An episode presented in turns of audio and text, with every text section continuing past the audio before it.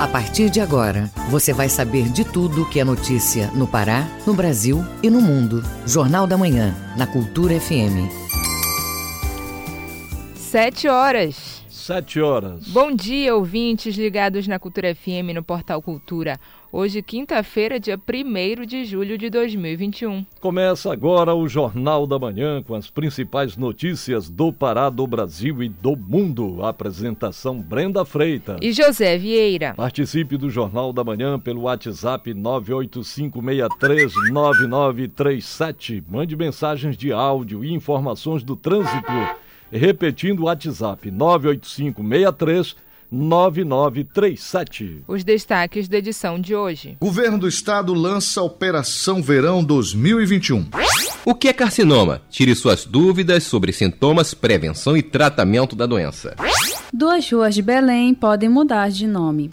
A Lepa faz balanço das atividades realizadas no primeiro semestre de 2021. Programa Cidade Empreendedora chega a municípios do Pará. Escola Técnica Dr. Malcher realiza a primeira gincana de gamificação. Tem também as notícias do esporte. Clube do Remo ainda com técnico improvisado amanhã contra o Coritiba. Paysandu apresenta novo lateral. E ainda nesta edição, mais de 16 milhões de pessoas podem ter diabetes no país. Passagens para o interior do estado sofrem reajuste.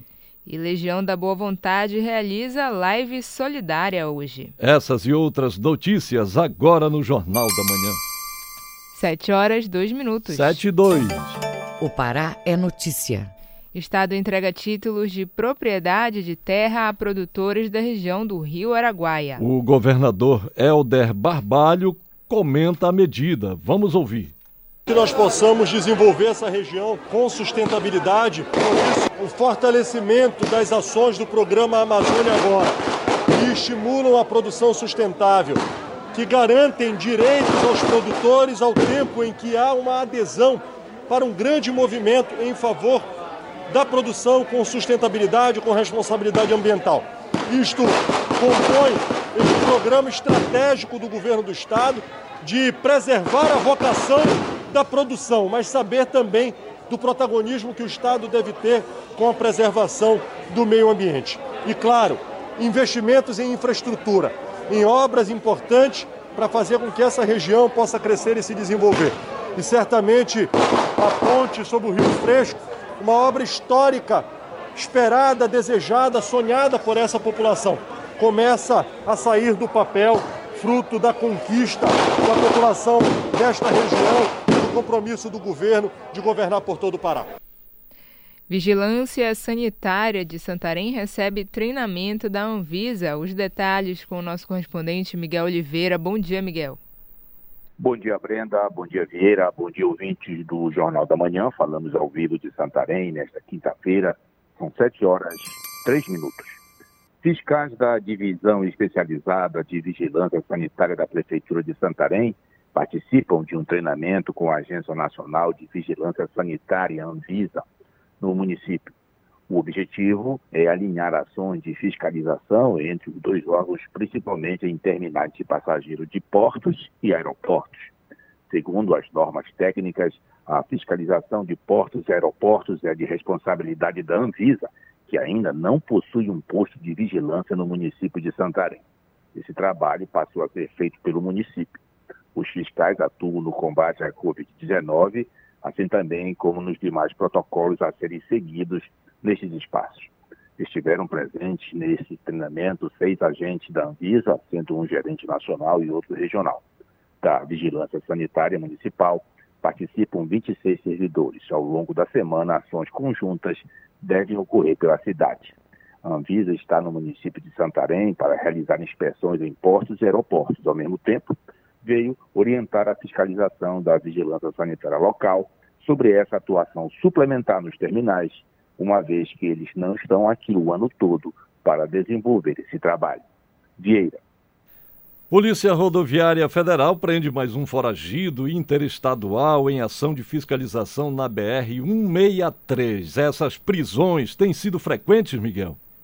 Vieira, depois de recapturar um fugitivo da Justiça do Piauí na semana passada, Ontem, patrulheiros da Polícia Rodoviária Federal prenderam na tarde, durante a tarde, um foragido do estado do Amazonas. O homem estava a bordo de ônibus intermunicipal que fazia a linha Santarém-Itaituba. Durante a ação de fiscalização no interior do veículo, foi identificado um passageiro que possuía um mandado de prisão expedido pelo Tribunal de Justiça do Amazonas pelos crimes de furto, receptação de produtos roubados e por adulteração de chassi de veículos. Foi dada a voz de prisão ao homem e comunicado aos familiares que o acompanhavam em viagem no mesmo ônibus. Ele foi levado à delegacia de polícia algemado e aguarda no presídio de Cucurunã sua transferência para a comarca de Manaus. De Santarém, Miguel Oliveira, Rede Cultura de Rádio. Muito obrigada, Miguel. Bom dia, bom trabalho. Sete horas e seis minutos. Sete e seis. Você está ouvindo Jornal da Manhã. O Pará é notícia. Parceria entre prefeituras e Sebrae garante a implementação do programa Cidade Empreendedora. Barcarena é o mais novo município a aderir à iniciativa. Confira as informações na reportagem de Joana Melo, com locução de Felipe Feitosa. A cidade de Barcarena, no Nordeste Paraense, aderiu ao programa Cidade Empreendedora. A iniciativa é do Sebrae, que desenvolve uma série de ações para apoiar a transformação econômica do município. O prefeito de Barcarena, Renato Ogawa, destaca a importância da parceria. Quando a gente traz o Sebrae para capacitar as pessoas, traz o Sebrae para falar de empreendedorismo, nós queremos exatamente isso, despertar dentro daqueles que já estão, é, de alguma forma, inseridos dentro do mercado, através do comércio, através do, do, da indústria, através de serviços e trazer outros, outros atores que ainda não estão inseridos nesse processo para que possam pensar em buscar alternativas que possam melhorar a vida das pessoas e que possam melhorar a vida econômica e social do município. Em 2021, o programa expandiu para mais municípios brasileiros, com uma expectativa de que chegue a 1.150 cidades no país. No Pará, Barcarena e mais outros 13 municípios implementaram melhorias do ambiente de negócios, com foco em gestão municipal, lideranças locais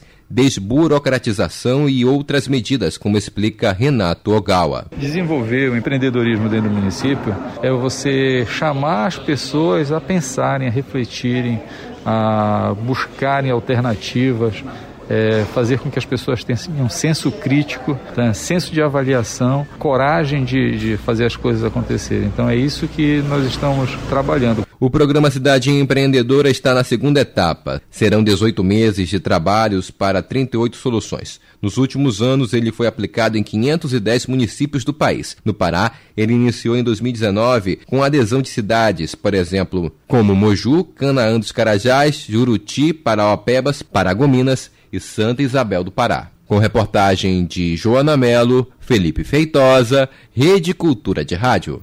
Secretaria de Segurança Pública e Defesa Social, a Segup, apresenta ações que vão ser desenvolvidas na Operação Verão 2021. A iniciativa busca garantir diversão e tranquilidade aos veranistas. Os detalhes na reportagem de Marcos Aleixo. Este ano o verão vai ser mais suave, por enquanto não haverá restrição de acesso aos principais balneários. 40 localidades vão receber reforço de policiamento e ações integradas. O secretário de Segurança Pública do Estado, Alame Machado, informou que haverá 3.466 efetivos disponibilizados, 133 viaturas, quatro embarcações, seis aeronaves e drones vão ser investidos mais de 8 milhões de reais e deve ser um verão diferente do ano anterior. No ano passado nós estávamos num período bem mais complicado e que a gente tinha cuidado de, apenas praticamente da saúde. Dessa vez, além da saúde, nós teremos que cuidar também da segurança, tendo em vista que algumas atividades estão já liberadas. Então nós teremos pessoas banhistas nas praias, nos balneários, mas ao mesmo tempo tendo, tendo que tomar todos os cuidados necessários para não proliferação do, da Covid-19. Então, o trabalho da segurança pública neste ano é diferenciado no sentido que nós vamos garantir a segurança das pessoas, mas também fazer cumprir o decreto 0800 do governo do estado para que se observem as, as normas e os protocolos de, de sanitários. Em relação a apresentações culturais, vão ser permitidas apenas seis músicos. O comércio com 50% do efetivo. Estabelecimentos comerciais vão funcionar até uma da manhã. De acordo com o estabelecido pelo Decreto 800 de 2020. O delegado-geral Walter Rezende fala das medidas de fiscalização que vão ser tomadas. Aqui na região metropolitana tivemos, temos alguns locais que teremos reforços, não apenas na questão da fiscalização é, feita pelo DPA, como dentro das nossas unidades vamos ter um reforço de autoridade policial, delegado escrivães para procedimentos como a retaguarda a todo o sistema de segurança que estiver também nesta operação Vão participar da operação todos os órgãos de defesa do Estado, município e União. A Polícia Militar tem um maior efetivo nesta operação. Segundo o comandante Dilson Júnior, vão ser utilizados vários equipamentos no apoio. É a nossa maior operação que nós temos durante o ano todo. Ela, primeiro, pela, pela, pela duração dela, né? uma, uma, operação que dura mais de 30 dias, é, deslocamento de tropa, é, a logística que, que é necessária, os meios que são utilizados, helicóptero, drone, jet ski, quadriciclo, moto, carro, né? embarcações em geral. Né? Nós temos agora a questão lá de Salinas que já era e, cada vez mais agora com a inauguração do aeroporto que vai ocorrer ainda nessa primeira quinzena de julho, atrair público, né? não só do estado, mas de outros estados. O sistema de segurança vai ter um centro de operações exclusivo para todo o monitoramento da Operação Verão. Marcos Aleixo, Rede Cultura de Rádio. Governo do Estado inaugura escola em Ourilândia do Norte. Confira este e outros destaques no Giro do Interior com Felipe Feitosa. Agora, a Escola Estadual de Ensino Médio Dr. Romildo Veloso e Silva foi ampliada. O espaço de aprendizagem agora conta com mais comodidade e qualidade de ensino para atender 1.200 estudantes nas modalidades ensino médio regular, primeira e segunda etapa da educação de jovens e adultos, sistema modular de ensino, além do atendimento educacional especializado. A obra foi convênio com a Prefeitura de Ourilândia do Norte. Um ônibus com passageiros acabou se acidentando em um barranco e deixou oito pessoas feridas na BR-010 em Paragominas, no sudeste paraense, nesta semana. O veículo estava a caminho de Imperatriz, cidade maranhense. O motorista ficou preso nas ferragens e foi levado para um hospital local em estado grave. Outras sete pessoas ficaram feridas. De acordo com informações da Polícia Rodoviária Federal, o motivo do acidente teria sido o estouro de um dos pneus do veículo, que fez com que o ônibus caísse na ribanceira. Foi publicado nesta quarta um decreto por parte da Prefeitura de Marabá, onde sinaliza as regras para a temporada de praias também o funcionamento do comércio no município. As atividades comerciais vão funcionar até 6 da tarde. Estão proibidos os acampamentos e deve ser mantido o distanciamento social de um metro e meio entre as mesas, com até quatro pessoas por unidade. Bares, restaurantes, lanchonetes, pizzarias e estabelecimentos similares devem funcionar apenas com 60% da capacidade total, com horário de funcionamento até uma da manhã, com pena de cassação de alvará de funcionamento. Felipe Feitosa, Rede Cultura de Rádio. A Assembleia Legislativa do Pará apresenta balanço das atividades do primeiro semestre deste ano. Durante a pandemia, a LEPA realizou sessões virtuais. A reportagem é de Marcelo Alencar. Nos primeiros seis meses de atividades parlamentares em 2021, a Assembleia Legislativa do Estado do Pará realizou 22 sessões ordinárias, 38 extraordinárias, 4 solenes, 9 especiais e nove audiências públicas. Durante a pandemia, os trabalhos não pararam. Foi realizada uma sessão online por semana para discussão e aprovação de projetos importantes, entre eles o que determina a comunicação de condomínios às autoridades policiais sobre agressões domésticas contra as mulheres. O presidente da Alepa, deputado Francisco Melo, do MDB, detalha a iniciativa. A Assembleia não parou nós fizemos sessão por videoconferência, é, semipresencial, que nós chamamos. Eu acredito que umas quatro sessões ou cinco. As outras sessões elas foram presenciais. Porque muitas pessoas reclamavam, muitos deputados reclamavam que eles não tinham acesso em tempo real às informações que porventura eles estavam precisando durante a discussão dos projetos. Então, este era o problema que nós tínhamos que administrar, que na vídeo, nas sessões semipresenciais, a assessoria, por não estar presente na Assembleia, elas não tinham as informações que, porventura, o setor técnico da Assembleia poderia dar na hora que fosse levantado o questionamento. Durante o primeiro semestre de 2021, foram apresentados 366 projetos. Desses, 142 foram apreciados e 138 aprovados e deferidos. O deputado Francisco Melo destaca que durante o período todas as sessões tiveram quórum, o que ajudou no desempenho dos trabalhos da Casa Legislativa. Nós chegamos a alguns momentos nos anos anteriores de não votarmos matéria porque não tínhamos presença do deputado no plenário.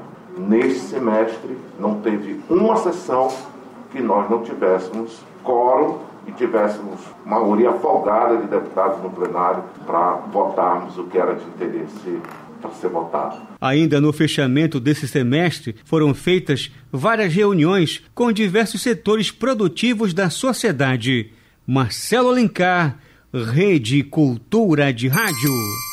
7 horas 16 minutos. 7 e 16. Ouça a seguir no Jornal da Manhã. Mais de 16 milhões de pessoas podem ter diabetes no Brasil. Cultura FM, aqui você ouve primeiro. A gente volta já. Estamos apresentando Jornal da Manhã.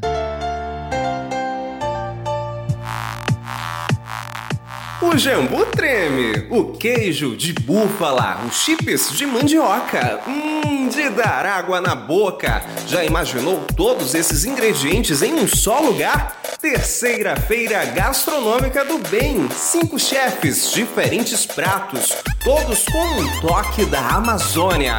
3 de julho no segundo piso do Boulevard Shopping, das 5 às 10 da noite. Toda a renda será destinada à Casa Ronald McDonald Belém. Terceira Feira Gastronômica do Bem. Apoio Cultura, Rede de Comunicação. De segunda a sexta, às duas da tarde, na Cultura FM, Coletânea. Produção e apresentação, Paulo Brasil.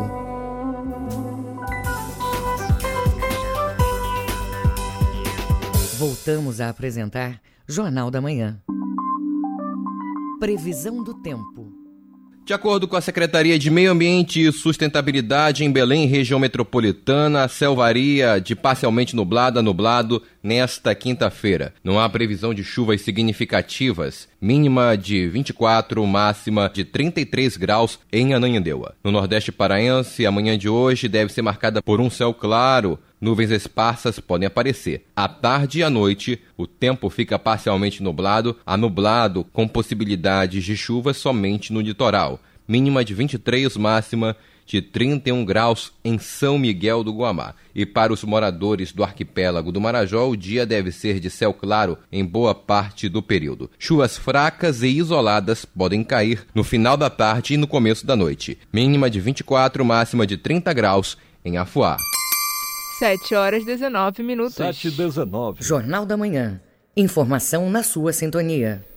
Projeto de lei pode mudar o nome de duas ruas do centro de Belém. Foram 25 votos a favor e duas abstenções. Ouça na reportagem de Valéria Santos. Projeto de lei votado na Câmara Municipal de Belém na última semana quer trocar o nome das ruas Municipalidade e 13 de Maio para, respectivamente, Augusto Rezende, ex-prefeito da capital, e Zeno Veloso, jurista paraense de destaque. O presidente da Câmara Legislativa de Belém, vereador Zeca Pirão, do MDB, fala sobre a homenagem. O prefeito Augusto Rezende, na municipalidade, ele construiu o próprio prédio deles lá, da família, e foi o prefeito que realmente trabalhou também por Belém, foi o, o responsável, o prefeito responsável que montou a nossa guarda municipal daqui de Belém. Então eu vi esse motivo de homenageá-lo né, na rua Municipalidade por nome de Augusto Rezende.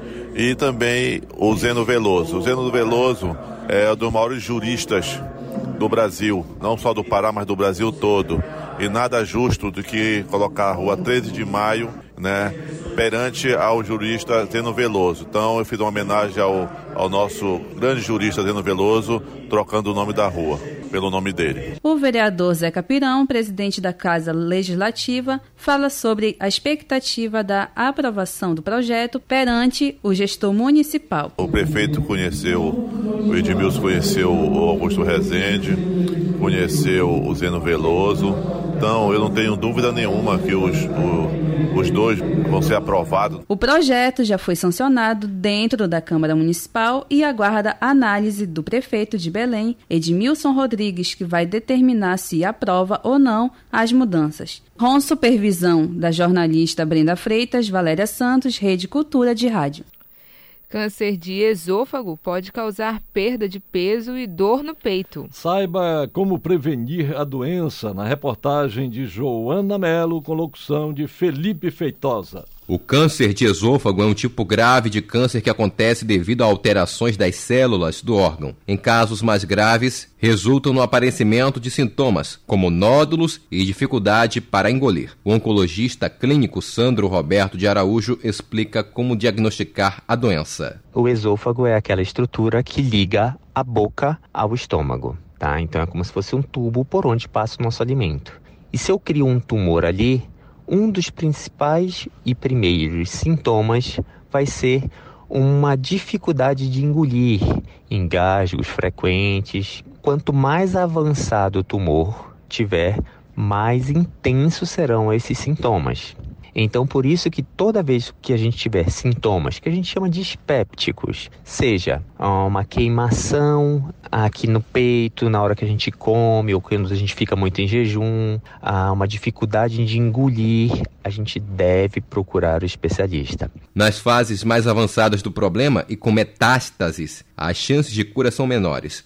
Quanto ao diagnóstico, o principal exame é a endoscopia digestiva alta. A doença é mais comum nos homens, chegando a 96% entre o gênero masculino. De acordo com o último levantamento do Sistema de Informações sobre Mortalidade, em 2011, o Brasil registrou mais de 7 mil mortes naquele ano, sendo quase 5 mil homens e mais de mil mulheres. O oncologista Sandro Roberto de Araújo ressalta que, dependendo da localização do tumor, os sintomas só são perceptíveis quando já está numa fase tardia. As nossas taxas de cura são diretamente proporcionais ao estágio da doença. Primeiro, quando a doença está só no órgão que ela nasceu, no caso específico que a gente está falando, no esôfago, primeiro eu consigo curar, eu tenho chance de curar. Quando essa doença já está disseminada, já está fora do esôfago, por exemplo, com a metástase pulmonar, metástase hepática, até que se prove o contrário, a gente não consegue curar. Embora com os tratamentos atuais a gente consegue deixar a doença parada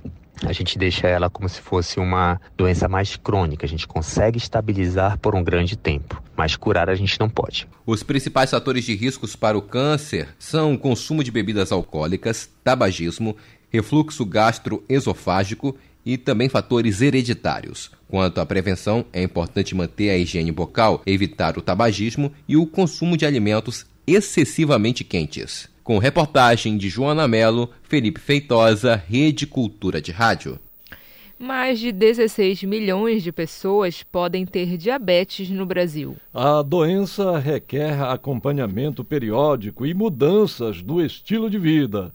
As informações com o repórter Isidoro Calixto. A diabetes é uma doença que se caracteriza pelo desequilíbrio do açúcar no sangue, e as pessoas nessa condição podem ter complicações como diminuição da visão e neuropatia, isto é, fraqueza e dormência, normalmente nas mãos e pés. De acordo com o Atlas da Diabetes, uma em cada 11 pessoas entre 20 e 79 anos tem a doença. No Brasil, são mais de 16 milhões, e a estimativa é que metade metade dessa população não sabe dessa condição. Quando corretamente diagnosticada e tratada, a pessoa com diabetes pode ter menos complicações e assumir um estilo de vida mais saudável e adequado. Júlio Giancust clínico geral do Hospital 5 de Outubro, em Canaã dos Carajás, fala da atenção que se deve ter com o problema. A gente tem que pensar na questão da alimentação, né? alimentos mais saudáveis, né? mais ricos em fibras vegetais, é, o mínimo possível de alimentos gordurosos que possam causar complicações, ganho de peso,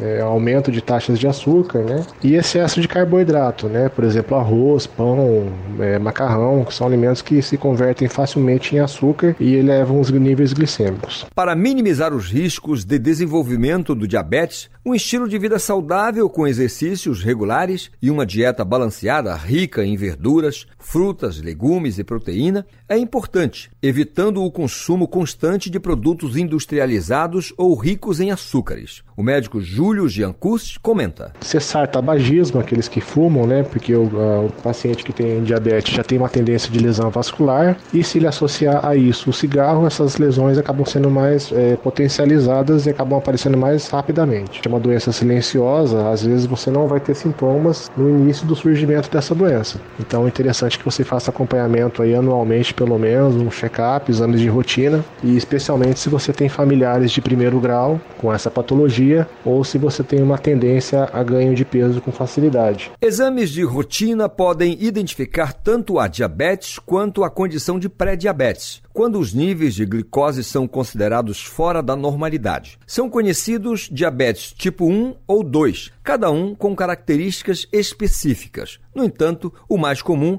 é o do tipo 2, que acomete 90% das pessoas. A glicemia em jejum é o exame mais utilizado para acompanhar os níveis de açúcar no sangue. Quando o resultado está entre 100 e 125 mgdl, a glicemia está alterada, o que pode ser um indício de pré-diabetes. Isidoro Calixto, Rede Cultura de Rádio casos de maus tratos contra animais aumentam no Pará. Os dados são da Secretaria de Segurança Pública e Defesa Social Segup. As informações com Yuri Siqueira. Os casos de maus tratos contra animais tiveram aumento neste ano no Pará. De janeiro a maio, foram feitos 89 registros, segundo a Secretaria de Segurança Pública e Defesa Social do Estado. Já ao longo de 2020, 135 casos dessa natureza foram apresentados nas delegacias. Na última semana, alguns casos também viralizaram na internet. O delegado da Polícia Civil, Valdir Freire, ressalta a importância de se coibir os maus tratos. Trabalhando é, preventivamente em ações de maus tratos aos animais através da Delegacia de Proteção Animal, é, onde tem uma delegada, é, quatro investigadores, sendo dois é, veterinários. É, nós temos nos dedicado a atender a 181 a população pode ajudar filmando, tirando fotos e enviando para o WhatsApp da Polícia Civil, que funciona todos os dias. Com o aumento das denúncias, houve também um crescimento de equipes para fazer as perícias. O perito criminal Felipe Sá explica como é feito o trabalho nos animais. Essa perícia, por ser bastante prática ali né, na vivência do veterinário, ela pode ficar pronta no mesmo dia, né, mas caso seja necessário que exames complementares sejam solicitados. Né? Às vezes já tive exames que precisei fazer pesquisa de líquido espermático, suspeita de abuso sexual, é, outros exames de patologia, então, às vezes um exame é, parasitológico, um exame, um hemograma, e aí pode demorar alguns dias. Quem é pai ou mãe de pet, como a DJ Alana Maia, só resta a indignação e a vontade de mudar as cenas que todos vemos acontecendo no nosso estado. E eu tenho dois pets, o Paçoca, que tem seis anos, e o Woody, que tem três. Os dois são como se fossem meus filhos mesmo. Meus filhos de quatro patas, como eu costumo dizer eu não aceito, não, não entendo como as pessoas conseguem maltratar um animal, maltratar um gato, um cachorro, qualquer tipo de animal, porque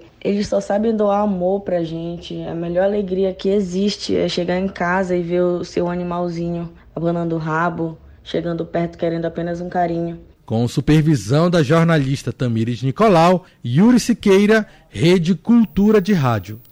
Gincana marca o encerramento do primeiro semestre da Escola de Ensino Técnico do Pará. O projeto busca promover ações didáticas e inovadoras nas salas de aula. As informações com Isidoro Calixto. Gamificação é um neologismo derivado da palavra game, que em português significa jogo. É uma técnica que usa os jogos em situações que não são brincadeiras. E ocorreu ontem a primeira gincana de gamificação Celso Malcher. O evento marcou o encerramento do primeiro semestre do ano letivo da Escola de Ensino Técnico do Estado do Pará, Dr. Celso Malcher. O projeto de gamificação é coordenado pelos professores Saul Barreto, Newton Maciel e Cíntia de Paula da Silva Rodrigues. O professor Saul Barreto fala sobre o evento. A iniciativa para a realização da gincana de gamificação, ela se deu primeiramente pela implantação do projeto de gamificação da escola, que iniciou em janeiro de 2021, tendo a primeira ação em março com curso de formação para professores em atividades de gamificação. Como segunda ação, foi projetado justamente porque os professores estavam usando é, essa atividade, ferramentas gamificadas em suas atividades com o conteúdo escolar e foi pensado no final do semestre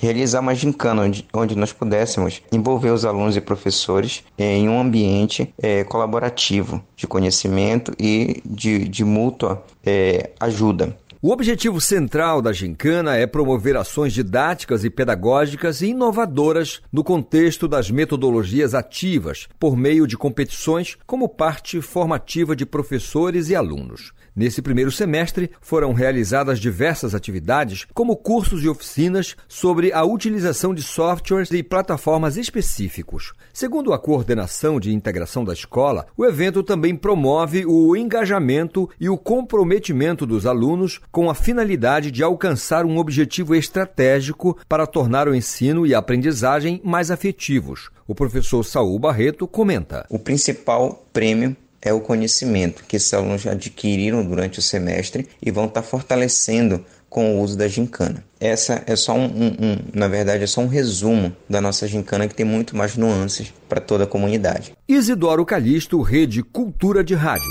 7 horas 31 minutos. 7 e 31 Ouça a seguir no Jornal da Manhã. Clube do Remo com técnico improvisado amanhã contra o Coritiba. É daqui a pouco do Jornal da Manhã. Não saia daí, a gente volta já. Você está ouvindo Jornal da Manhã. ZYD 233, 93,7 MHz. Rádio Cultura FM, uma emissora da Rede Cultura de Comunicação. Fundação Paraense de Rádio Difusão, Rua dos Pariquis, 3318. Base operacional, Avenida Almirante Barroso, 735, Belém, Pará, Amazônia, Brasil. Voltamos a apresentar Jornal da Manhã. Tábuas de Marés.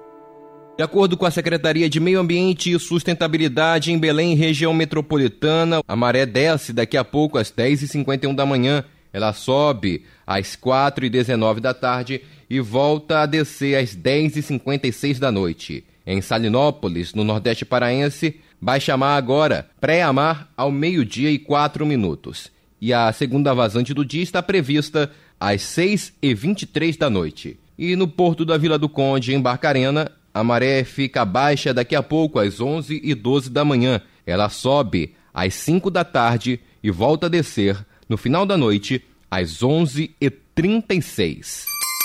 7 horas e 33 minutos. 7 e 33. Esporte.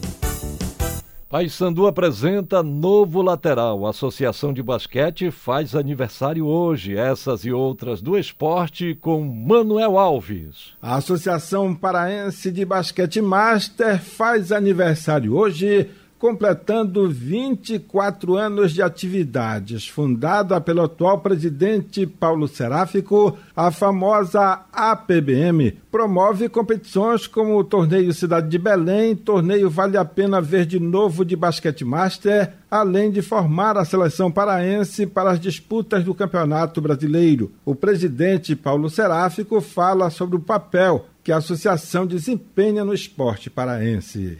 A associação ela tem uma finalidade de fazer com que os atletas de basquete veteranos não parem de praticar o esporte, dando uma melhor qualidade de vida e proporcionando melhor saúde a essas pessoas. É um trabalho social e esportivo ao mesmo tempo, porque além da prática do esporte, nós também fazemos eventos sociais então, a importância da PBM no cenário esportivo e social da cidade é muito grande. E assim nós esperamos que continuemos por muitos anos. Na Série D, o Castanhal vai jogar em casa e o PFC Paragominas joga fora no próximo sábado. O Castanhal no Maximino Purpino às três horas da tarde contra o Ipiranga do Amapá e o PFC Paragominas em São Mateus, no Maranhão, às 15h30, diante do Juventude Local. Na classificação, o Castanhal lidera o grupo A1 com oito pontos e o PFC Paragominas é o terceiro do grupo A2 com cinco pontinhos. No Baenão, a principal notícia ainda é sobre a saída do técnico Paulo Bonamigo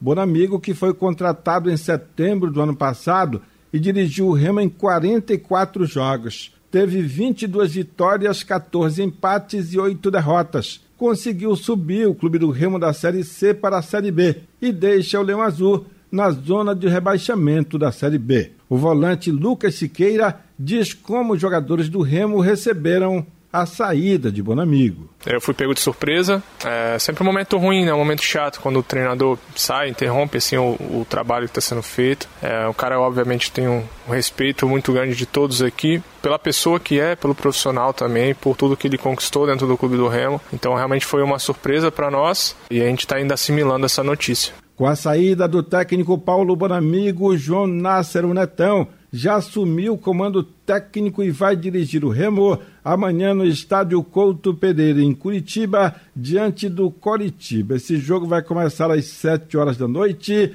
com apito de Adriano Carneiro, da Federação Cearense de Futebol. Neste momento, o Remo é o 17 com 7 pontos e o Coritiba, o segundo colocado da Série B com 16 pontos conquistados. No estádio da Curuzu, a assessoria de imprensa do Paysandu apresentou o lateral esquerdo Jefferson, contratado semana passada.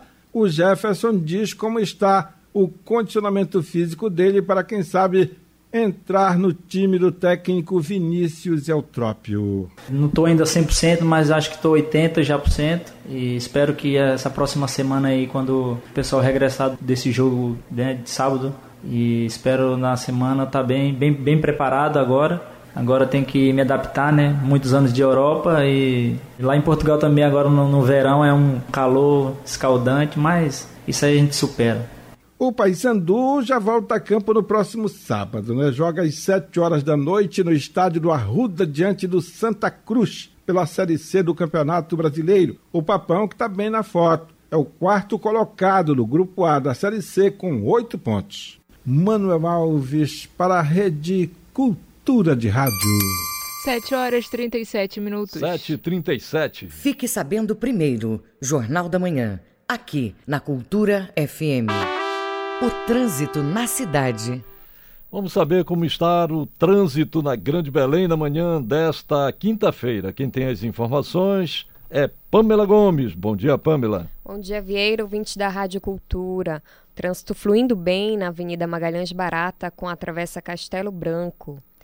E já na Avenida Almirante Barroso, com a Júlio César, o trânsito moderado de acordo com as câmeras do CIOP.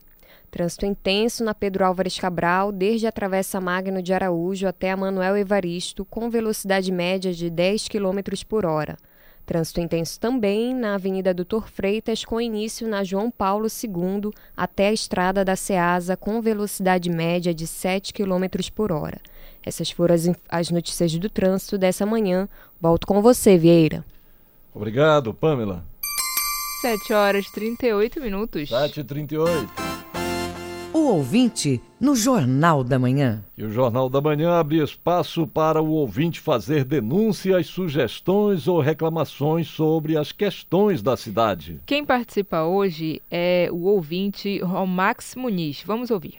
Olá, me chamo Romax Muniz, Sou morador do município de Coraci e vou falar um pouco sobre as minhas férias, né? Desse mês de julho. É, sem dúvida nenhuma, eu não ficarei de fora quando o assunto é lazer. Lembrando que eu vou curtir vários balneários e praias paraenses, contando com Mosqueiro, Cotijuba, Outeiro, Salinas e todas as belas maravilhas que temos na região norte, que é o nosso estado do Pará. Vai lembrar também que devemos ter todo o cuidado possível. E se beber, não dirija. Proteja você e também proteja toda a sua família.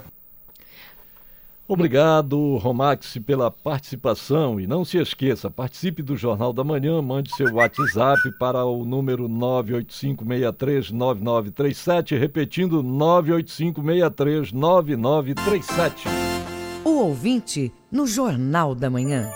Os números da economia Passagens para o interior do estado sofrem reajustes. Os dados foram divulgados pelo Diese Pará. Confira na reportagem de Marcos Aleixo. O Diese Pará divulga dados sobre os custos e preços das passagens do transporte aéreo e rodoviário, interestadual e intermunicipal. Bruno Batista costuma viajar no mês de julho e sentiu o peso do reajuste de preço nas passagens para o interior. A passagem, vamos dar exemplo, custava 40 reais, passou agora para 55 reais. Tá um absurdo o preço da passagem, tanto para Baião, ali Garapé-Mirim, é, Salinas também já aumentou agora no final da última quinzena de junho agora para julho.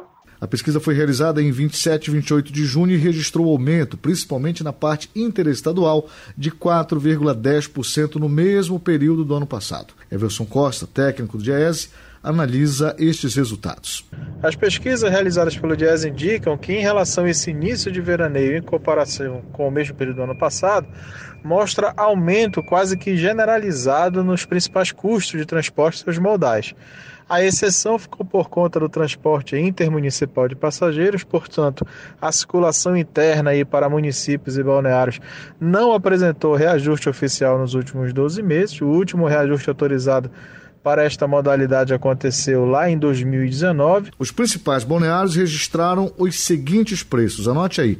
Bragança, a passagem está custando R$ 48,00. Cametá, R$ 64,00, incluindo a travessia. Castanhal, R$ 16,00. Segundo Everson Costa, o consumidor deve ficar atento e pesquisar. Os custos vão pesar mais.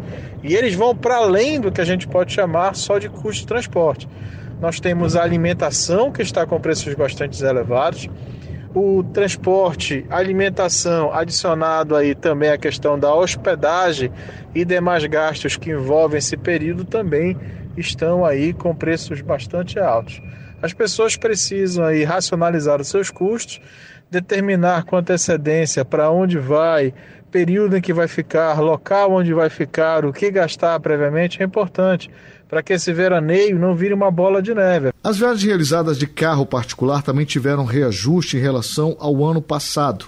O litro da gasolina está sendo vendido em média a R$ 5,75. O diesel a R$ 4,86 e o etanol a R$ 5,36. Marcos Aleixo, Rede Cultura de Rádio. Confira agora os indicadores econômicos do dia com Cláudio Lobato. O Ibovespa, principal índice da Bolsa de Valores brasileira, registrou queda de 0,41% aos 126.801 pontos é o menor patamar atingido em quase um mês, desde o dia 31 de maio, quando o indicador fechou aos 126.215 pontos. Os desempenhos desta quarta-feira, porém, não foram suficientes para reverter as tendências apresentadas pelo dólar e pelo Ibovespa na maior parte das últimas semanas. Enquanto a moeda americana registrou perdas de 4,82% em junho, o índice acumulou valorização de 0,46%. Enquanto ainda pairam incertezas sobre a reforma tributária, entrou no radar do mercado a denúncia de que o ex-diretor de logística do Ministério da Saúde, Roberto Ferreira Dias, teria cobrado propina durante uma negociação para a compra de vacinas da AstraZeneca. O caso foi revelado ontem pelo jornal Folha de São Paulo. Dias foi citado à Folha por Luiz Paulo Dominguete Pereira, que se apresenta como representante da empresa Davat Medical Supply. Segundo ele, o ex-servidor cobrou propina de um dólar por vacina para fechar o contrato de compra de 400 milhões de doses. O pedido teria sido feito em um jantar no Brasília Shopping em 25 de fevereiro. Segundo especialistas, a notícia representa uma escalada nas investigações da CPI da Covid no Senado. Em meio a novas acusações de corrupção contra o governo federal, o dólar registrou hoje sua segunda alta consecutiva, esta de 0,63%, e fechou o dia cotado a R$ 4,97 na venda. Com isso, a moeda americana volta a se aproximar da casa dos R$ 5,00, distanciando-se ainda mais de seu valor mínimo de 2021, alcançado no último dia 24 que foi de R$ 4,90. O euro fechou a sessão em queda de 0,29%, cotado a R$ 5,89 na venda. O grama do ouro hoje custa R$ 283,85 e o rendimento da caderneta de poupança com aniversário nesta quinta-feira é de 0,5%. Cláudio Lobato, Rede Cultura de Rádio. 7 horas e 45 minutos. 7 e 45 Ouça a seguir no Jornal da Manhã. Projeto Nacional do SESC promove diálogos virtuais com educadores. Cultura FM, aqui você ouve primeiro. A gente volta já. Jornal da Manhã. Você é o primeiro a saber. Programação das sextas de julho está garantida. Lambateria de Verão, um programa com muita música paraense, receitas, dança e videoclipes. Shows de Félix Robato, Bruno Benítez, Lucian Costa e Bela. Todas as sextas de julho, às sete e meia da noite, no YouTube da Lambateria, na TV e Portal Cultura. É música quente, é cultura. Apoio Cultura Rede de Comunicação. Eu. Uma referência na música brasileira. Roberto Frejá, um dos fundadores do grupo Barão Vermelho, em entrevista exclusiva para a Cultura FM. Pode seguir a tua estrela. Bom, eu fui chamado para o Barão Vermelho por um telefonema que eu recebi do Maurício Barros. Meu trabalho solo ele veio muito dessa necessidade de fazer coisas diferentes. Roberto Frejá é o nosso convidado do Brasil Brasileiro, neste sábado, sete da noite.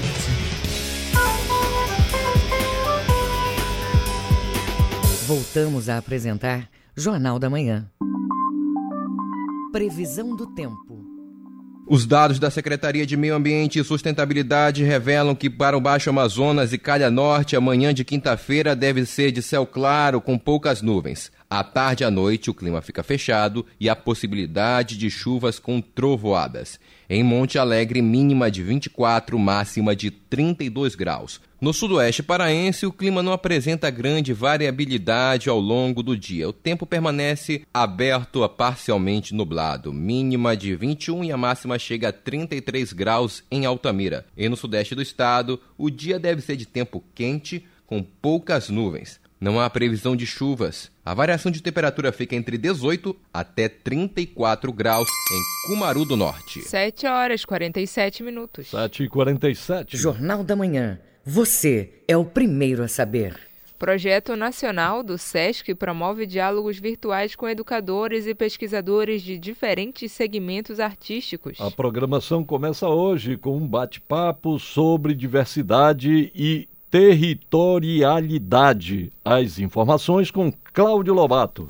Os eventos virtuais ocorrerão em todo o Brasil e promoverão um espaço de escuta e articulação do SESC com outros movimentos de arte e educação, buscando ampliar e expandir o trabalho já desenvolvido para fortalecer a prática das artes. O técnico do SESC, Enoque Souza, detalha o que será discutido na primeira live amanhã. Nós vamos tratar nessa live sobre os processos educativos que o coletivo de drags Demônias vem realizando desde o seu agrupamento. Vamos falar das duas convenções das Demônias, que já foram duas edições que já aconteceram, já foram realizadas, onde elas conseguiram classificar, identificar os seus processos de criação, classificar o conceito de demônia, né? A forma como elas trabalham e falar também de duas revistas, né? Já foram lançadas lançadas duas edições da revista Demônia. O projeto tem o objetivo de democratizar o acesso a experiências nas áreas de música, artes cênicas, audiovisual,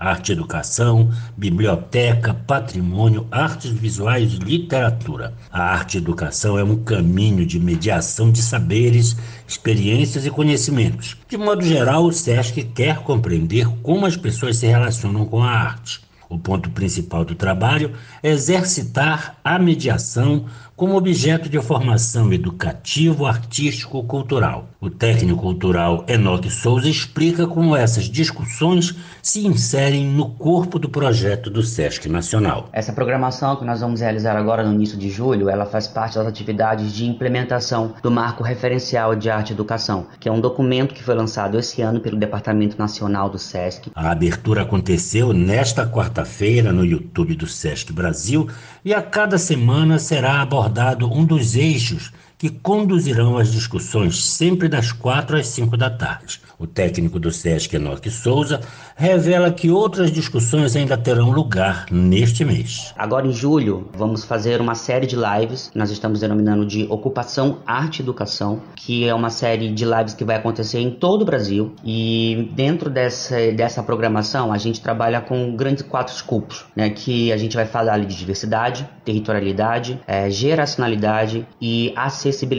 Então, dentro dessas quatro grandes questões, a gente vai estar discutindo arte e educação. Ocupação, arte e educação é espaço de compartilhamento de experiências sobre o que o Brasil tem realizado no campo da mediação cultural. A primeira live acontece hoje no canal do SESC no YouTube a partir de quatro da tarde. Cláudio Lobato, Rede Cultura de Rádio. Agenda Cultural. Livro Crônicas Paraenses, Novos Olhares sobre Cenas Locais faz parte de um projeto do movimento Emaús contemplado pela Lei Aldir Blanc. A obra traz as memórias e histórias sobre as cidades do estado. Confira na reportagem de Tamires Nicolau. O livro é resultado de uma oficina sobre crônicas que abordam as cidades, trazendo histórias e memórias da região. Um vídeo também foi produzido a partir da obra. A escritora Jennifer Iara conta mais detalhes do trabalho. A gente trabalha um pouco a identidade paraense regional, né, dessas pessoas por meio do gênero crônica, né? E aí eu resolvi também, além do vídeo, que era o objeto principal do edital, elaborar, organizar esse livro também, né, como uma forma de divulgar esses textos, né, fazer circular essa literatura. O livro busca revelar novos autores por meio de crônicas com temáticas regionais. A escritora Jennifer Iara fala sobre a escolha do gênero. É um gênero é, fluido, é um gênero que se volta para o contemporâneo, para o cotidiano, né, para as atualidades, enfim. E é um gênero acessível também, né, de ser lido, de ser praticado. Então, o projeto foi para revelar esse protagonismo juvenil e tematizando a identidade paraense de fato. O livro foi lançado em formato virtual e pode ser acessado no site jenniferiara.com/projetos. Tamiris Nicolau, Rede Cultura de Rádio. O coro juvenil da Igreja Adventista do Sétimo Dia acaba de lançar trabalho inspirado na pandemia.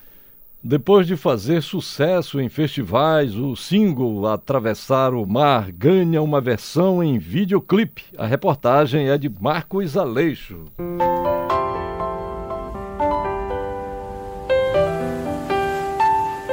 Coro Juvenil Ministério Promise, formado por jovens da Igreja Adventista do Sétimo Dia em Belém do Pará, há pouco tempo conquistou o primeiro lugar no maior festival paraense de corais com a canção Atravessar o Mar.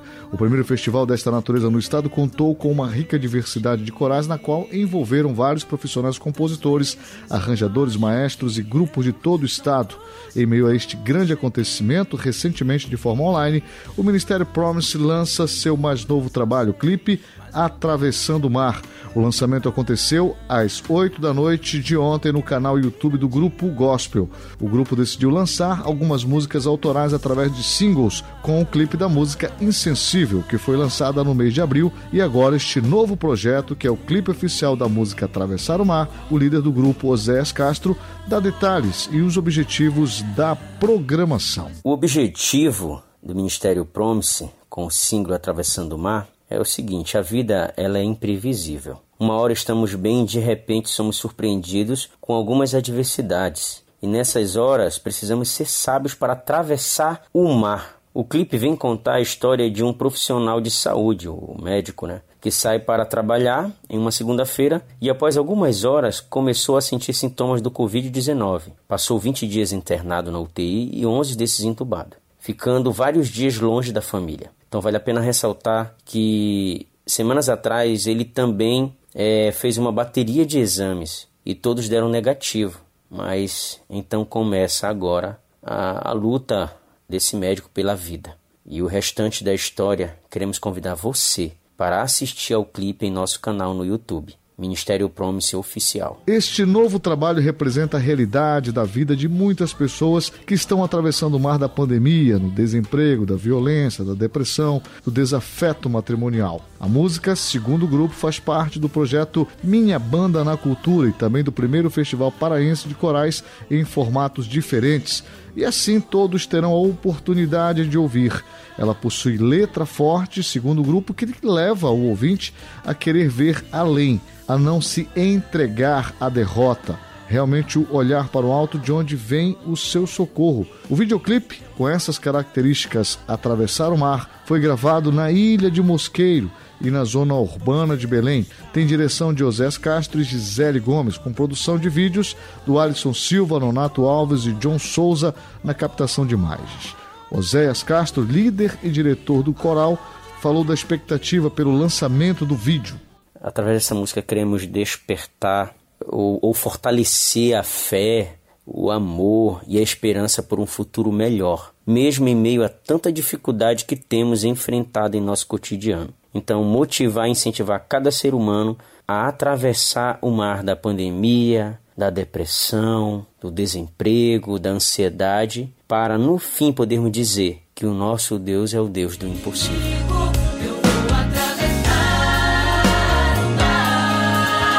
Nas próximas semanas, o Ministério Promise prepara sua agenda de lançamentos em outras plataformas musicais como Spotify e Deezer. Anote aí o site oficial ou aonde acompanhar o clipe Atravessando o Mar no canal do Grupo Gospel no YouTube. Informações 91 984 71 27 31. Marcos Aleixo, Rede Cultura de Rádio.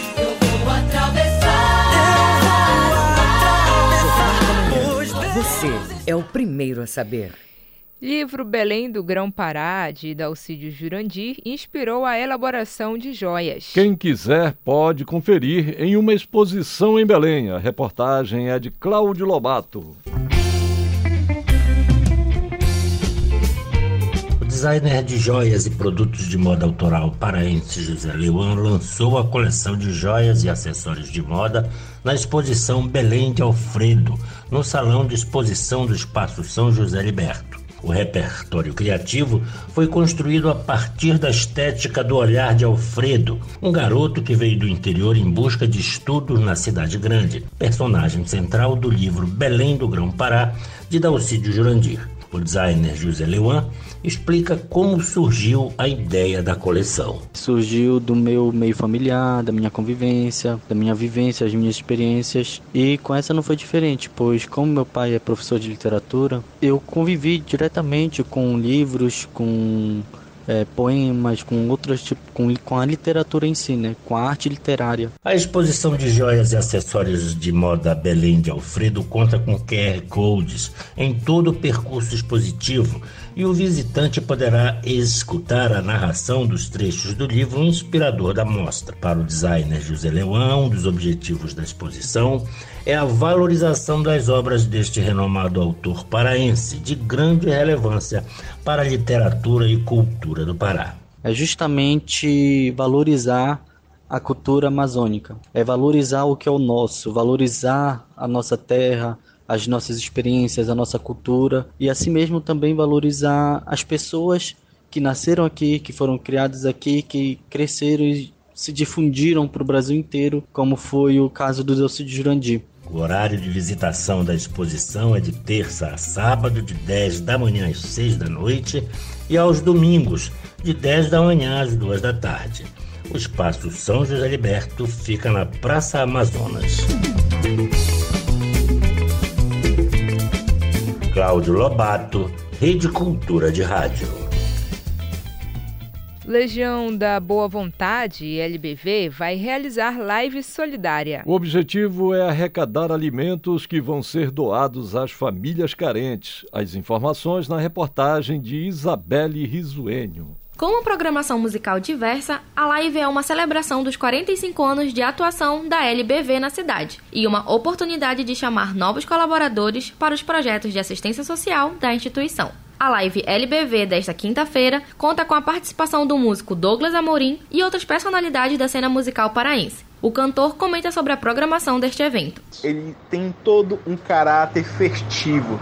Por que festivo? Porque nós acreditamos que tudo isso vai passar, tudo isso um dia será uma mera lembrança e por isso nós estamos fazendo é, uma literal celebração. Nós estamos celebrando a vida, nós estamos celebrando a Legião da Boa Vontade, essa galera maravilhosa que se importa tanto com o seu próximo. As doações podem ser feitas online pelo Pix disponível durante a live ou por meio do site www.lbv.org e presencialmente nas sedes da instituição, localizadas no bairro da Batista Campos, em Canudos e no centro de Ananindeua. Todas as doações vão ser destinadas a ajudar as famílias atendidas pela LBV. Ana Paula é integrante da Legião da Boa Vontade e traz mais informações sobre o projeto. Como é importante ações como essa de mobilizar as pessoas sobre a solidariedade com o próximo e com certeza essa live vai ser um sucesso.